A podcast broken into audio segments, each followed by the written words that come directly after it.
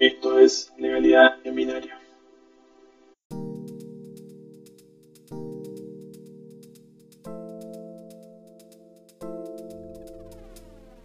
Muy buenos días a todos. Hoy vamos a entrar en un nuevo tema que abarca lo que es la privacidad del Internet.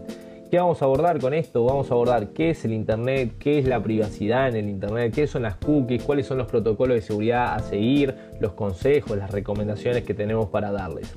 Por empezar, la privacidad del Internet se entiende como el control que ejerce un usuario sobre su información, que además circula por Internet, para limitar la cantidad de personas autorizadas a obtenerla. Cuando hablamos de información hacemos referencia a un nombre, un DNI, un teléfono, un domicilio, etc. Hasta incluso también las particularidades del Internet también hacen que la privacidad se refiera a imágenes, videos, correo electrónico, geolocalización, historial, historial de navegación, IP, cualquier otro dato que permita la identificación de un usuario en la red. Entonces, ¿por qué es tan importante esto? ¿Y, qué es básicamente el Internet? El Internet es una herramienta que permite, además de otras cosas, la interacción entre dos o más personas. Dicha característica la vemos reflejada en sitios como Facebook, Twitter, que son redes sociales en donde los niños y las personas en general suelen compartir públicamente los sentimientos, noticias, fotografías, videos, opiniones, etc. Si bien esto forma parte de la interacción social normal que se da en la actualidad, es necesario considerar que Internet es un lugar abierto al mundo, por lo tanto cualquier acción que se haga puede tener impacto global y permanente. Por ejemplo, alguna publicación de la cual una persona pueda arrepentirse, como una fotografía u opinión, no solo podrá ser vista por millones de usuarios, sino que también será prácticamente imposible de poder borrarla. Vos la podés borrar, pero en la red siempre va a quedar. También puede resultar peligroso publicar datos que puedan identificar a una persona como dirección, teléfono, lugar de estudio, trabajo, días de vacaciones, etc. Esto puede resultar todavía más complicado si se posee una gran lista de amigos que no son conocidos personalmente. Por lo que se ha mencionado, es de suma importancia que antes de publicar algo, cada persona piense un poco las consecuencias que se puede conllevar a divulgar información sensible en sitios públicos y los cuales no siempre uno tiene control directo. Entonces, hay una institución latinoamericana que muestra una serie de estadísticas que, por ejemplo, el 57,8% de la gente publica números de, teléfono, de teléfonos en sitios como redes sociales. Después está más del 30% de menciona su lugar y horario de trabajo. 22,2% son las personas que comparten información de las casas y el 20% restante son los que brindan fecha y lugar de dónde están pasando las vacaciones actualmente. Bien, una serie de recomendaciones a seguir, claramente, es, em, es, empezando por configurar adecuadamente los perfiles en las redes sociales. Facebook, Twitter, LinkedIn son algunos ejemplos de redes sociales que permiten controlar quiénes podrán acceder a la información como pública del usuario. En este sentido, es recomendable tener a contactos solo personas conocidas, que de este modo va a ser posible limitar adecuadamente el número de personas con acceso a tus datos confidenciales. Por ejemplo, Facebook permite activar una opción para impedir que alguien etiquete en una foto a un usuario sin el consentimiento previo.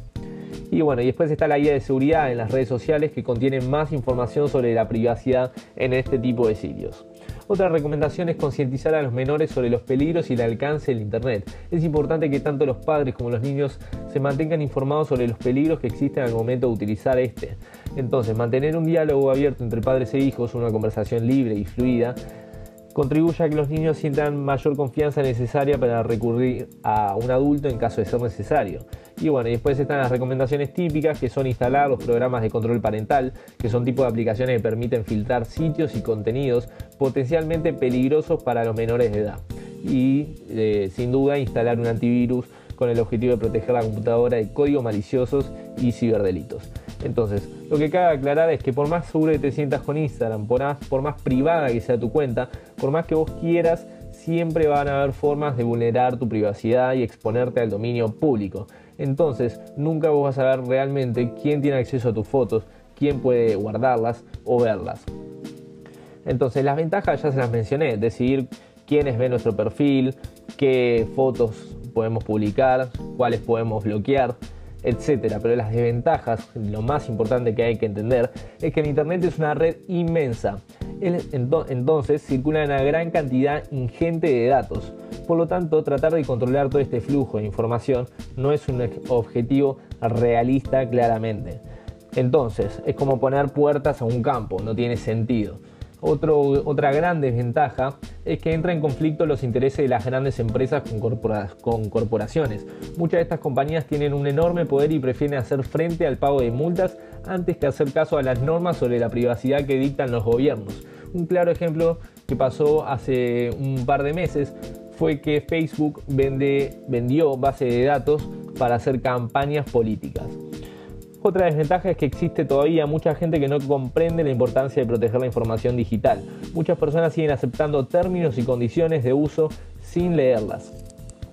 Los problemas y riesgos ya lo sabemos. Los, problemas son básicamente el robo de datos personales, correo electrónico, datos bancarios, ubicación geográfica, fotografías y videos. Y después, hablando más en términos y prácticas concretas, estos serían algunos de los principales riesgos de la privacidad digital. Phishing, que es un método de abuso informático que, consiste en conseguir una información confidencial de manera fraudulenta para suplantar la identidad de un usuario. Después está el famoso spam, que se define como la recepción masiva de los correos electrónicos no deseados. Después están los virus, los troyanos, que son programas que cuelan en el ordenador del usuario para llevar a cabo acciones no solicitadas, robo de información, borrado de datos, etc. Y después, sin duda, está el ciberacoso o ciberbullying, que consiste en el uso de Internet o las redes sociales para amenazar, acosar o chantajear a una persona. Ahora muy bien, vamos a hablar un poco de términos como qué es la política de la privacidad. La política de la privacidad es el texto legal que informa al usuario sobre la forma en la que se van a tratar sus datos personales. Entonces debe ser colocada en un apartado específico y claramente visible en la web. En la política de privacidad se debe informar sobre la identidad del responsable del tratamiento, la información del usuario que se va a recabar, la finalidad con la que se va a recabar dicha información, el periodo durante el cual los datos del usuario se van a mantener en bases de datos y si los datos del usuario se van a ceder a terceros. Bien, otra política que conocemos, muy conocida, es la política de las cookies. ¿Qué son las cookies? Las cookies son archivos que se instalan en el navegador del usuario para conocer su historial de navegación. Se suele utilizar en marketing para ofrecer contenidos, productos o servicios relacionados con los intereses del usuario. Para poder colocar una cookie en el navegador del usuario es necesario haber obtenido consentimiento expreso, es decir, que ya no sirve el consentimiento táctico o por emisión, sino que este debe ser efectivo, voluntario e inequívoco.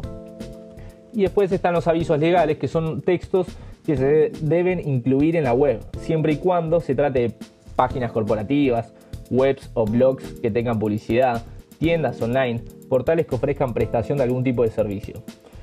Ahora bien, de manera general podríamos decir que existen cuatro leyes que se encargan de marcar distintas figuras delictivas. Estos son la Ley de Protección de Datos Personales, la Ley de Propiedad Intelectual, la Ley de los Delitos Informáticos y la Ley de Grooming. La que más quiero resaltar y la más importante para ir cerrando el audio es eh, la Ley de Protección de Datos Personales. Esta se caracteriza por definir principios generales relativos a la protección de datos. Esto abarca desde derechos de los titulares hasta las figuras de usuarios y responsables de archivos, registros y bancos de datos. El control, las sanciones, la acción de protección de los datos personales e inclusive el spam están vinculados a esta ley. Esto fue todo, espero les haya gustado e interesado y nos vemos en el próximo bloque.